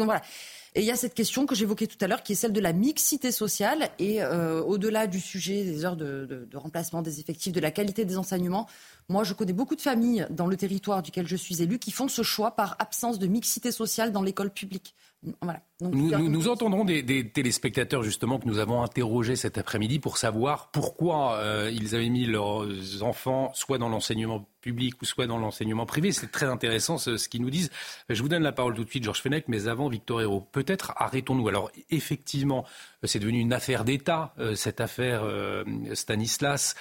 On peut s'interroger sur le récit médiatique qui a été fait euh, minutieusement euh, pour finalement dénoncer euh, les élèves de l'école Stanislas, les parents, les professeurs comme étant d'horribles réactionnaires finalement, en donnant une image d'une secte d'élèves entre eux complètement d'un autre temps. Il y a eu quand même ce, ce récit médiatique qui a été fait et qui est d'ailleurs complètement démenti par les élèves eux-mêmes, qui ont été assez peu interrogés ou un peu relayés, et par les professeurs. Non, mais des deux côtés, c'est-à-dire que ce soit en tombant sur Stanislas ou en tombant, et vous l'avez dit, sur Madame Amélie euh, Oudéa Castera, on se trompe de sujet. On se trompe complètement de sujet. Il n'y a pas de guerre euh, entre le privé et le public. Il y a une concurrence entre le privé et le public, c'est-à-dire que les Français choisissent selon les qualités de l'un ou de l'autre où ils vont mettre leurs enfants et quel sera l'avenir de leurs enfants. Euh, maintenant, la question qu'il faut se poser, c'est pourquoi est-ce qu'aujourd'hui, euh, les personnes qui en ont les moyens préfèrent le privé au public? À l'époque de mes grands-parents et de mes arrière-grands-parents, ce n'était pas le cas. Le rapport était inverse. Maintenant, quand vous êtes en concurrence avec quelqu'un, euh, avec la boutique en face. Vous n'allez pas saccager la boutique en face pour vous gagner. Vous allez vous inspirer de ce qui se passe en mmh. face pour vous récupérer, regagner dans la course et se remettre au niveau. C'est ça qu'il faut faire. C'est pas en tapant sur Stanislas qu'on va gagner. C'est en regardant ce qui ne va pas dans l'éducation nationale et, en se mettant au niveau de Stanislas. C'est tout à fait vrai, euh, Georges Fenech. C'est l'excellence qui dérange aujourd'hui, ce courant woke? Sans doute, oui. Sans doute. Il y a, il y a une idéologie derrière. Mais je crois au fond que s'il y a eu polémique, pardonnez-moi, mais c'est aussi, c'est pas le fait simplement, c'est pas le fait en réalité que la ministre a mis son enfant euh, à l'école. D'ailleurs, un de ses prédécesseurs, M. Papendia, il l'avait fait aussi, ça n'avait pas entraîné. C'est le fait qu'elle ait menti, qu'elle a eu des propos extrêmement maladroits vis-à-vis de l'école littrée en disant euh, euh, il y a eu de l'absentéisme qui a été démenti par, par l'école. D'ailleurs, elle y est allée pour essayer de désamener. C'est ça qui a mis le feu aux poudres, c'est cette maladresse qu'elle a reconnue et qu'elle a, elle a fait une espèce d'amende honorable d'ailleurs. Non, moi, ce que je pense, si vous voulez, ce qui est, je reprendrai la, formule tout à l'heure de Victor, c'est une tempête dans un verre d'eau, parce que le rapport montre bien qu'il n'y a, pas de souci. Euh, il y a eu un cas en particulier qui était un bénévole qui a été immédiatement évincé euh, de cette école. Mais euh, je crois que ce qui me paraît vraiment ennuyeux, c'est la décision de la, mairie de Paris de rompre unilatéralement un contrat de conventionnement euh, qui pourrait d'ailleurs être attaqué. Cette manière de, rompre unilatéralement, il y a une forme de discrimination ou d'erreur d'appréciation. Euh, et heureusement d'ailleurs que l'Île-de-France a maintenu et l'État ont maintenu leur, conventionnement. Donc euh, vous voyez que tout cela, il y a de l'idéologie derrière. Il y a ceux qui se précipitent pour en rajouter, ben, c'est l'hôtel de ville de Paris, et ceux qui gardent leur sang-froid, qui attendent le rapport. Le rapport a lavé de tout soupçon l'école Stanislas. Il faut arrêter effectivement de mettre le focus sur cette école maintenant. Peut-être pour, euh, avant de, parler d'une autre colère, celle des agriculteurs, on va entendre les téléspectateurs de CNews, puisque le week-end, en général, on leur pose une question, on leur demande de, leur avis, et cet après-midi, on, leur a demandé eh bien, pourquoi ils préféraient euh, mettre leurs enfants dans l'enseignement ou public ou privé. Ils ont été très nombreux euh, à participer, et leurs leur réponses sont toujours très intéressantes. Écoutez. L'école publique, car l'enseignement est plus sérieux et les profs en plus de conscience professionnelle. Mon deuxième fils était à Stanislas, a fait ses deux années préparatoires à Stanislas et a été brillamment admis à HEC. L'exigence de l'instruction est primordiale dans cet établissement privé. J'ai trois enfants, tous les trois dans le privé. Je les ai mis dans le privé pour tout d'abord la sécurité et la qualité de l'enseignement. Nous avons choisi un enseignement euh, privé catholique euh, sous contrat avec l'État pour nos deux enfants. Et la raison principale, eh bien, c'est euh, un établissement qui place l'enfant, qui place l'élève au centre, où la formation est une formation classique, maths, français, etc., mais également une, une, formation plus humaine. Moi, j'ai pas eu trop le choix de les mettre dans le public. Si j'aurais pu mettre dans le privé, je l'aurais fait, mais ça coûte assez cher. Le problème du public, c'est qu'il manque toujours des profs. Et moi, mes enfants, par exemple, j'en ai un, et ben, ça fait un mois et demi qu'il n'a pas de prof de maths ni de remplaçant. Voilà, Paul Meulard, on, entend, c'est un, voilà, cette femme au début qui était euh, très contente de l'enseignement public, et puis on a entendu les raisons euh, pour lesquelles, eh bien, euh, certains parents préfèrent mettre leurs élèves dans, le privé, et puis d'autres qui ne peuvent pas, et qui expliquent pourquoi il n'y a pas de professeur ou l'absentéisme qui est pointé. Mais vos témoins que vous avez présentés là présentent le fond du problème, c'est-à-dire qu'est-ce qui motive un parent à faire le choix d'une école ou une autre? Effectivement, on l'a dit là, la guerre entre l'école libre ou l'école privée, on l'appelle comme on veut, et l'école publique, n'a absolument aucun sens. À la rigueur, ce qui peut avoir du sens, c'est pas une guerre, c'est un débat sur les méthodes pédagogiques. Euh, quelles sont les méthodes pédagogiques qui marchent dans le privé, quelles sont celles qui marchent dans le public? Moi, j'ai fait toute ma scolarité dans le public. Je crois euh, en l'école publique, je crois en la méritocratie, et je crois que le bon vieux public de secteur en province dans lequel je suis allé m'a très bien formé et m'a permis de faire des grandes écoles, de travailler, etc.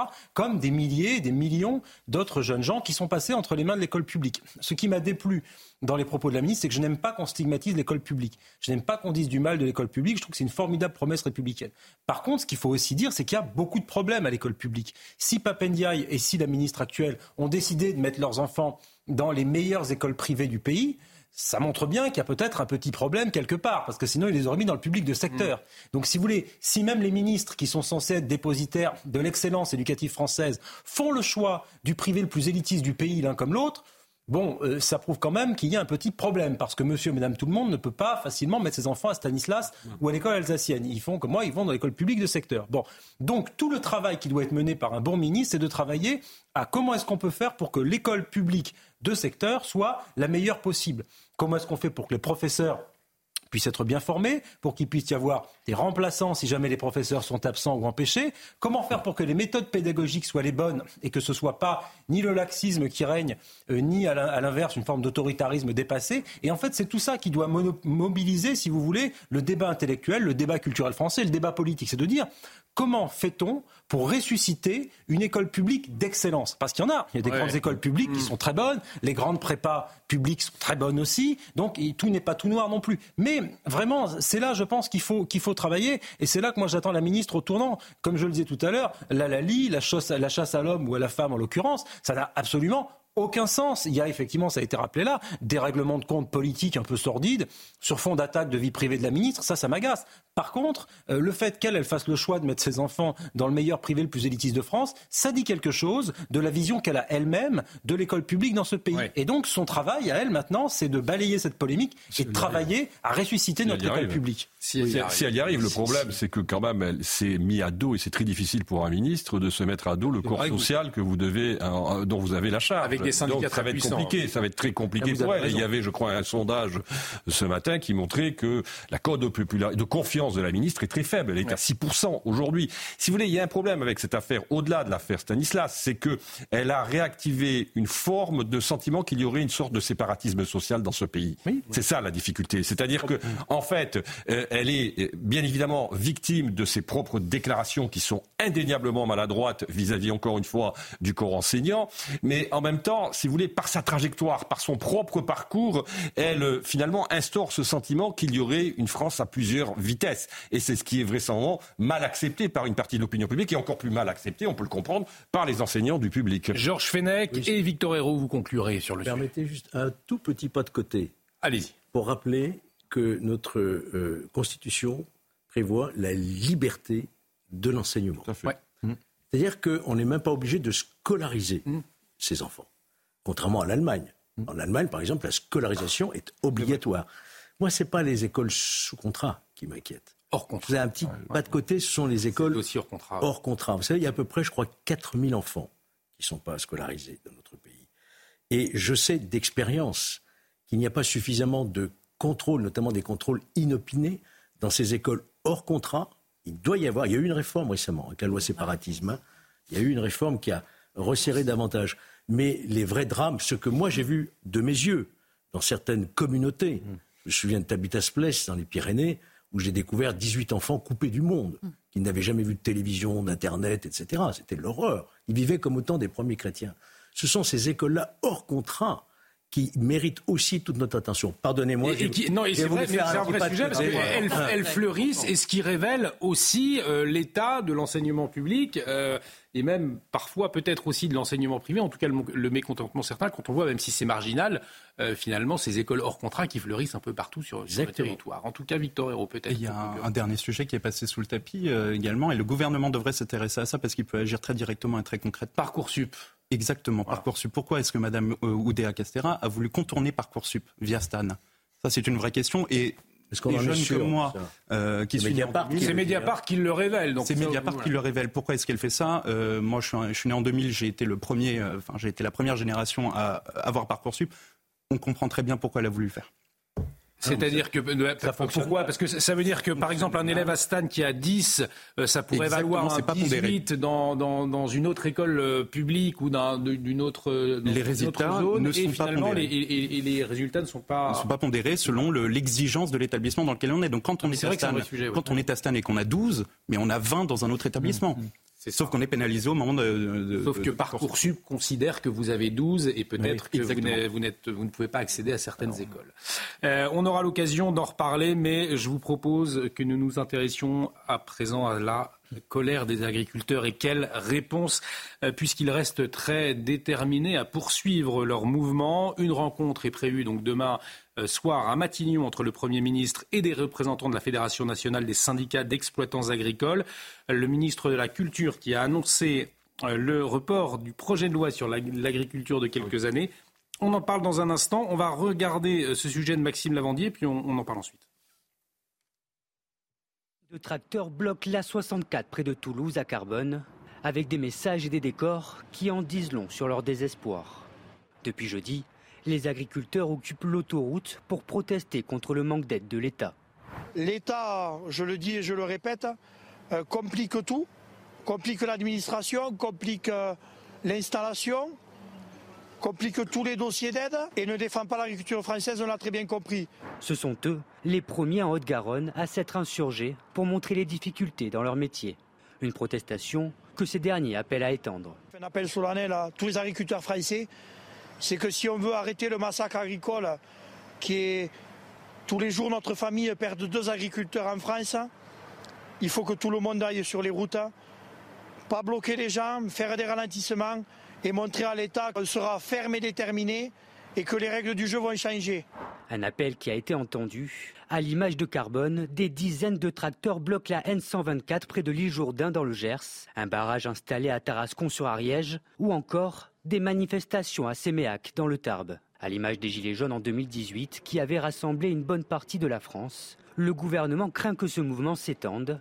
Une mobilisation nationale des agriculteurs est prévue la semaine prochaine. Peut-être avant de s'intéresser plus précisément à cette colère, Arnaud Benedetti, le ministre de l'Agriculture, a annoncé cet après-midi le report du projet de loi sur l'agriculture de, de quelques semaines. Qu'est-ce qu'on peut y lire derrière? Comment est-ce que vous décryptez cette annonce? On, peut le lire de la manière suivante. Le ministre de l'Agriculture sait qu'aujourd'hui, la mobilisation est en train de s'étendre sur euh, le terrain. Alors, elle est très forte dans le sud-ouest. Hein. Il y a un certain nombre de départements. Je regardais, par exemple, dans le Lot-et-Garonne, la coordination rurale, qui est le syndicat dominant dans ce département, devait, euh, avait appelé à manifester jeudi. Ils appellent à manifester lundi. C'est-à-dire qu'ils anticipent sur leur calendrier pour justement mettre la pression sur les, les pouvoirs publics. Mais moi, je pense qu'il y a des motifs d'inquiétude hein, de la part pour le pouvoir, en l'occurrence, face à cette mobilisation. Il faut quand même comprendre que c'est une profession qui, aujourd'hui, souffre énormément. Ça a été dit, c'est très trivial de le dire, mais si vous voulez, il y a un choc démographique, d'abord, enfin un contre-choc démographique. Il faut savoir que vous avez chaque année 20 000 agriculteurs qui euh, partent, qui quittent la profession, qui partent à la retraite la plupart du temps, et que vous n'en avez que 13 000 qui les remplacent. Déjà, vous avez ce premier problème. Deuxième problème, vous avez un problème de souveraineté aujourd'hui euh, alimentaire qui se pose pour la France. Il faut quand même avoir quelques chiffres en tête.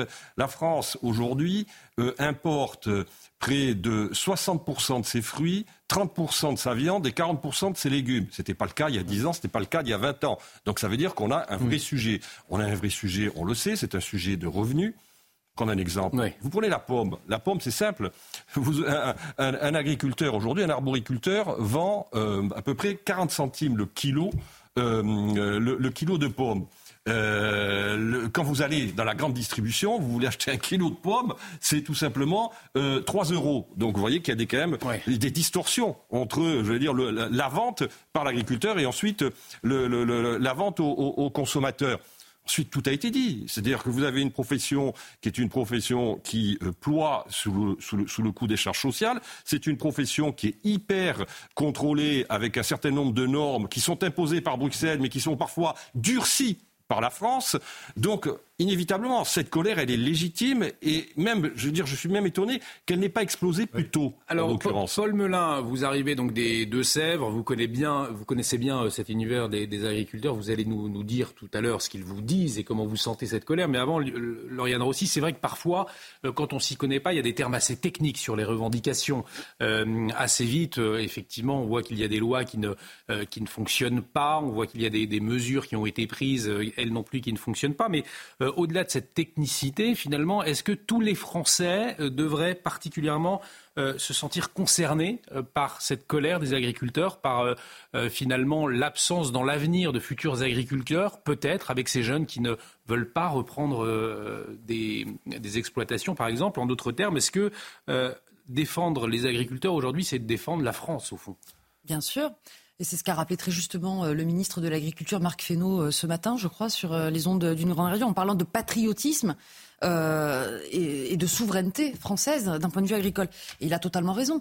Euh, il nous faut plus que jamais défendre euh, l'excellence agricole française, défendre nos agriculteurs, défendre nos produits qui sont de qualité. Et effectivement, vous avez pointé du doigt toutes les difficultés auxquelles font face nos agriculteurs aujourd'hui.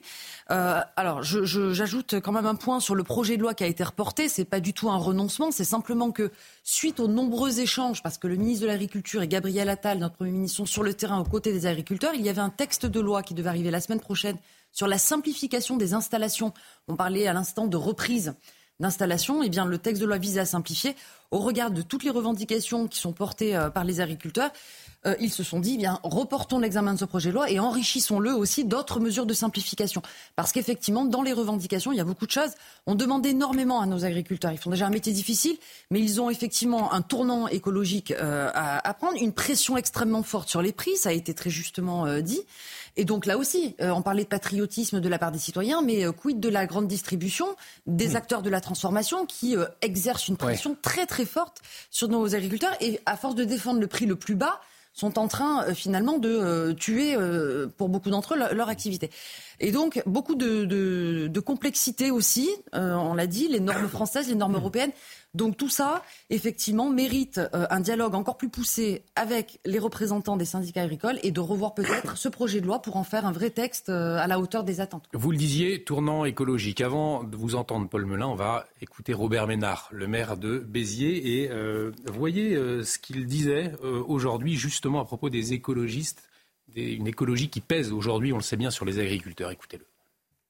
Il y a un problème d'écolo qui nous pourrissent la vie à longueur de temps. Hmm. qui nous pourrissent la vie et qui font chier tout le monde chez moi. Les écolos, ils nous emmerdent.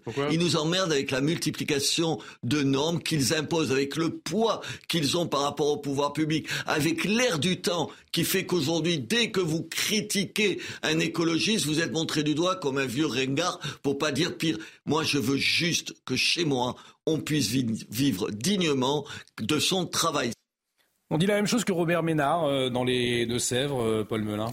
On dit beaucoup de choses. En tout cas, les agriculteurs, si vous voulez, euh, ils sont victimes d'une espèce de prise en étau avec plein de choses. Arnaud Benedetti en a rappelé la plupart dans son bon exposé du sujet. Il y a effectivement euh, la peur de la concurrence et qu'ils subissent de plein fouet le fait que les agriculteurs européens, même plus que français, regardez ce qui se passe en Allemagne, ont du mal à être concurrents face à ce qui se produit. Il y a la question de l'Ukraine aussi euh, qui leur pose un certain nombre de questions. Il y a la question de la hausse des charges, comme tous les Français. On parlait tout à l'heure de la hausse de l'électricité. Ben là, c'est pareil. Euh, si vous ajoutez à ça des problèmes climatiques, par exemple sur l'eau, il y a eu des problèmes de stress hydrique très importants. C'est-à-dire que les terres étaient très sèches il y a quelques mois, quelques années. Là, les nappes phréatiques se sont un peu rechargées, mais donc ils ont réfléchi. Est-ce qu'on fait des bassines? Il y a eu des bassines qui ont été mises en place, avec derrière toutes les polémiques euh, qui ont suivi. Euh, donc, si vous voyez cette prise en étau-là, et puis de l'autre côté, il y a les normes, il y a les charges, il y a les taxes, et ces normes-là, si vous voulez, euh, faire la transition écologique à marche forcée en imposant des normes aux agriculteurs européens ou français quand à l'autre bout du monde, en Argentine, euh, en Afrique du Nord, il n'y a absolument aucune de toutes ces normes, eh bien de fait, vous avez un marché, puisque nous sommes dans une concurrence libre et non faussée, et que c'est ce que veut l'Union européenne, peut-être que le ministre, au lieu de parler de souveraineté, de patriotisme, peut-être devrait être d'abord commencer par cela, par la question de la concurrence libre et non faussée, et par le fait que dans un système mondialisé, je ne sais pas très bien comment est-ce qu'il veut faire son patriotisme et sa souveraineté, puisque dans un monde mondialisé, de toute façon, le kilo de tomates qui nous arrive d'Afrique du Nord à très bas coût, il sera jamais, euh, la tomate du Lot-et-Garonne sera jamais concurrentielle avec cela. Donc, sauf à faire effectivement des tomates, des variétés anciennes, des cœurs de bœuf, des, très bonnes tomates qui vont pouvoir être achetées par euh, des bobos du 3e arrondissement de Paris, eh bien, la tomate en grappe classique que vous trouvez en supermarché, ben, les agriculteurs français, ils sont pilés. Hmm. Pilés par les industriels et par la grande distribution et pilés par effectivement la concurrence mondiale. Et face à cela, eh bien, ils sont tout seuls. Et vous avez euh, un quart des éleveurs qui sont sous le seuil de pauvreté, vous avez 300 suicides en deux ans dans la profession agriculteur. Donc, si vous voulez, ils sont à l'os et c'est très, très, très difficile pour eux d'agir dans ce monde qui est d'une complexité folle et où bah, parfois ils ne sont pas reçus, ils ne sont pas entendus. Et je pense que ce mouvement de colère, il couve, et c'était dit par Arnaud, depuis très longtemps et que là, nous n'en sommes, à mon avis, je ne veux pas être oiseau de mauvais augure, nous n'en sommes qu'au prémices. Justement, c'est le journal. Mais juste après le journal, je vous poserai la question est-ce que si rien n'est fait, eh bien, la situation risque d'exploser? Est-ce que c'est ce qui euh, attend le, gouvernement. On voit bien le gouvernement pour le moment qui semble sécher. Euh, est-ce qu'il est trop tard d'ailleurs, puisque cette colère, elle couve depuis longtemps? Euh, On en parle dans un instant, mais avant, il est 23h30 si vous nous rejoignez sur CNews. C'est le journal de Maureen Vidal. Rebonsoir, ma chère Maureen.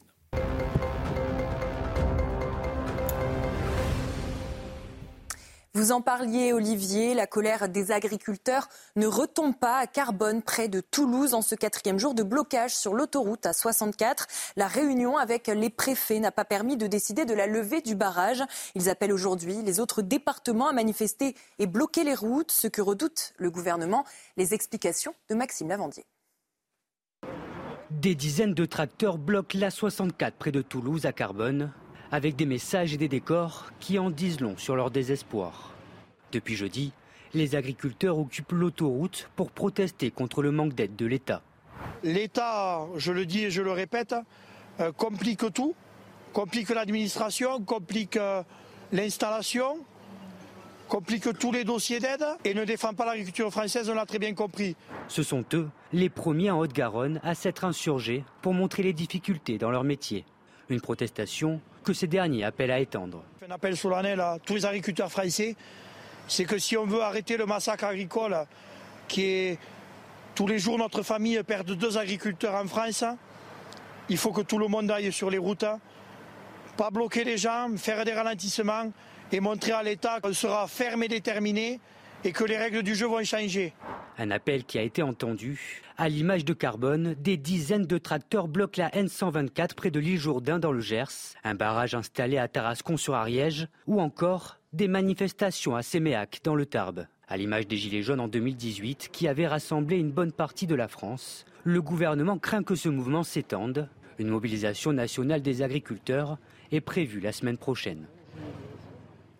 La présentatrice Anne-Sophie Lapix, victime d'une tentative de cambriolage à son domicile parisien la nuit dernière, alors que sa famille s'y trouvait, cinq suspects ont été arrêtés. Les policiers ont découvert une arme de poing, des cagoules et un rouleau de scotch dans un véhicule utilisé par ces individus. Cette pratique du homejacking de célébrités semble en plein essor en région parisienne, après la chanteuse Vita ou encore l'animateur de radio Bruno Guillon.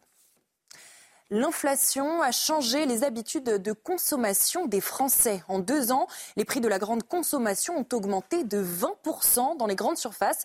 Les Français doivent faire des choix, acheter autrement et diminuer leurs achats. Les derniers chiffres avec Godéric Bay et Florian Paume. Des produits soigneusement choisis. Depuis deux ans, les prix de la grande consommation ont augmenté de 20%. Pour y faire face, les consommateurs sont forcés de s'adapter. La viande, moi, j'en mange déjà pas beaucoup, mais alors là, c'est quasiment plus. Ah, on prend les promotions, quoi. Voilà, euh, on, cherche, on cherche à maximiser. Je privilégie plus le bas de gamme, voilà, pour les produits d'entretien. On dit que tout sort du même bac, donc euh, voilà, je prendrai de la sous-marque plutôt que de la marque. Les ventes dans les grandes surfaces ont chuté de plus de 6%, un chiffre qui a doublé par rapport à 2022. Les produits dont se passent les Français sont principalement ceux d'hygiène, de beauté ou d'entretien c'est euh, les biens essentiels sur lesquels on va se concentrer. Donc effectivement, l'alimentation, c'est le premier facteur. Et puis, bah, tout ce qui va aller de plus en plus vers euh, l'apparence et puis euh, le loisir va être une variable d'ajustement, une variable sur laquelle on va se priver, pas de gaieté de cœur, hein, mais on va se priver parce qu'on va se concentrer sur l'essentiel. Une conséquence importante sur le chiffre d'affaires des enseignes, notamment sur les entreprises de prêt-à-porter, particulièrement frappées par les liquidations l'année dernière. Lors de son intervention télévisée, le président de la République a annoncé un renfort des forces de l'ordre, notamment pour lutter contre la petite délinquance. Il demande dès lundi une dizaine d'opérations coup de poing chaque semaine, notamment contre les petits trafics de drogue. À Libourne, en Gironde, une opération antidrogue a déjà été lancée au mois de décembre pendant une dizaine de jours. Reportage sur cette expérience avec Antoine Estève. Dans les petites rues du centre-ville de Libourne, ce sont principalement les policiers municipaux qui patrouillent au quotidien. Mais face à une insécurité galopante l'an dernier, une grande opération ponctuelle des forces de l'ordre en décembre a permis de démanteler une dizaine de points de deal. Les commerçants ont senti une amélioration, notamment sur les incivilités et la petite délinquance. Dès qu'il y a un peu plus de gendarmes, de, policiers, euh, c'est sûr, on se, on se sent mieux, on va dire. Voilà. Vous voyez la différence Et on voit la différence. On les voyait circuler dans les rues. Euh, Bon, ce qui est peut-être pas trop désagréable, quoi, en fin de compte. Hein. On se sent peut-être plus en sécurité quelque part, euh, surtout nous quand on ferme les magasins à 19h. Bon, c'est vrai quand on les croise, euh, on se dit euh, bon voilà. La préfecture considère cette opération comme un succès avec 21 interpellations notamment pour des trafics de drogue. Mais dans cette petite agglomération de 36 000 habitants, les élus demandent surtout des mesures sur le long terme. Les opérations tempête ou place nette de la police ou de la gendarmerie doivent avoir des effets euh, rebonds contre toutes les formes d'incivilité et de délinquance, la délinquance routière, euh, le petit trafic de stupes. Que ce soit dans la gendarmerie ou dans la police nationale, ces annonces du président de la République risquent de se heurter à un manque de personnel dans les forces de l'ordre. Ça nécessite du monde, ça nécessite du temps. Euh, je ne pense pas que pour l'instant soit envisagé des renforts d'effectifs pour essayer justement de faire sortir des halls d'immeubles et faire place nette euh, sur les places de deal. Libourne pourrait figurer parmi les prochaines villes choisies pour ces nouvelles opérations antidrogue demandées par Emmanuel Macron. C'est la fin de votre journal. Retour dans Soir Info Week-end avec vous, Olivier. Merci Maureen. Et nous parlions il y a un instant de la colère des agriculteurs. Alors, à quoi s'attendre euh, désormais? Est-ce que, euh, eh bien, si rien n'est fait, si aucune mesure n'est prise très rapidement, la situation risque d'exploser. C'est l'avis de Robert Ménard, le maire de Béziers. Écoutez. Il y a eu déjà des manifestations chez moi, à côté, à Narbonne et tout. Les viticulteurs, ils se laisseront pas faire. Ils se laisseront pas faire. C'est-à-dire qu'après les gilets jaunes, on va voir les gilets verts Attendez, vous pouvez pas accepter de pas vivre de votre travail, ils bossent. Vous pouvez pas dire aux viticulteurs ou aux agriculteurs que c'est des fainéants qui mmh. vont qui vont pointer au chômage. C'est des gens qui veulent juste, ils vous demandent pas des aides. Ça les exaspère même les aides parce que vous savez, ça fait je te tends la je te mmh. tends la main, tu fais tu fais l'aumône. Et donc ils en ont marre. Et si rien n'est fait, ça explose. Ça d'abord commence à exploser. Et tant qu'ils gueulent pas, tant qu'ils tapent pas sur la sur sur la table, on les écoute pas. Maintenant on va les entendre, je vais vous dire. Hein. Je vous garantis que, en termes politiques, le gouvernement, il est en train de se casser la figure là-dessus. Lauriane Rossi, effectivement, on a en tête hein, la crise des Gilets jaunes qui couvait, qui couvait. Le gouvernement, euh, à l'époque, alors n'avait rien vu venir. Euh, là, la colère des agriculteurs, elle grogne depuis un, petit moment déjà. Est-ce que, selon vous, euh, il est déjà trop tard, finalement comme semble le dire Robert Ménard, ou en tout cas que si rien n'est fait très rapidement, la situation va exploser? Le, dialogue avec euh, les représentants, enfin les agriculteurs d'une part et leurs représentants syndicaux, il, est, euh, je dirais, régulier et ce euh, depuis le premier quinquennat d'Emmanuel Macron. Et encore une fois, on a un ministre de l'Agriculture, Marc Fesneau, qui est très à l'écoute. Alors, ça fait pas l'objet d'une communication et de titres lors de tous les journaux, mais c'est la réalité. Après qu'il y ait une colère grandissante, évidemment, on va pas le nier. Les rassemblements, les manifestations le démontrent. Et les problèmes sont réels. On en parlait tout à l'heure. Ils sont face à de vraies problématiques et en responsable politique, public, on se doit évidemment de les accompagner. C'est ce que fait le gouvernement qui a annoncé encore ce week-end euh, des accompagnements supplémentaires, alors conjoncturels. Parfois, euh, je pense notamment à, la maladie qui frappe euh, les bovins et pour lesquels maintenant les frais mmh. vétérinaires, les diagnostics, etc. sont pris en charge par l'État. Mais il y a d'autres sujets plus profonds, structurels, que là, nous, nous devons d'accompagner. Et là aussi, évidemment, il y a l'État, le gouvernement est au rendez-vous, aussi bien d'un point de vue budgétaire que du point de vue de l'écoute et de la simplification, parce que c'est pas que de l'argent qu'il demande c'est une vraie reconnaissance. D'ailleurs, c'est pas de l'argent, c'est pas de, plus d'échecs qu'il demande, mais nous avons vu, c'est vrai, Emmanuel Macron dire au préfet d'aller à la rencontre des agriculteurs, ça n'a pas fonctionné euh, samedi en tout cas. Non, mais d'abord, il y a une lutte à l'intérieur de, j'allais dire, des organisations représentatives euh, du monde agricole. Vous savez que euh, aujourd'hui, un certain nombre d'agriculteurs considèrent que le syndicat, qui est le syndicat majoritaire historique du monde agricole, a trop co-géré depuis de nombreuses années les politiques agricoles. Euh, ne pas le nommer, c'est la FNSEA qui est visée dans un certain nombre de départements, euh, vous avez des coordinations rurales qui se sont créées il y a quelques années et qui sont devenues majoritaires.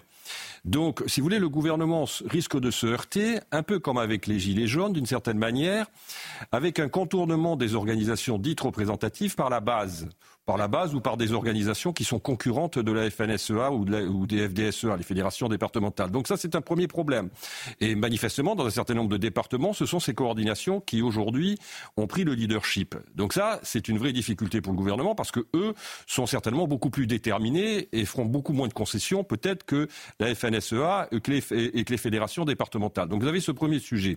Deuxième sujet, il faut jamais oublier que certes le monde agricole, sa démographie a considérablement euh, diminué. Il y avait un grand sociologue, Henri Mandras, qui avait, dans les années 60 ou 70, publié un livre qui s'appelait La fin des paysans, en l'occurrence. Mais euh, ce monde est extrêmement important dans son, j'allais dire, un écosystème euh, local, c'est-à-dire que parce que d'abord euh, ils sont très présents, parce qu'ils constituent malgré tout une force économique qu'ils irriguent et que beaucoup d'activités autour d'eux sont dépendantes de la bonne santé ou de la mauvaise santé du monde agricole. Donc si vous voulez, il y a des, un potentiel d'agrégation qui existe, qui est réel et qui, en effet, peut poser problème au gouvernement s'il ne répond pas assez vite, en effet, à la demande. Vous avez, par exemple, un sujet dont on parle peu, mais qui est lié aux questions d'environnement, ce qu'on appelle le gasoil non routier.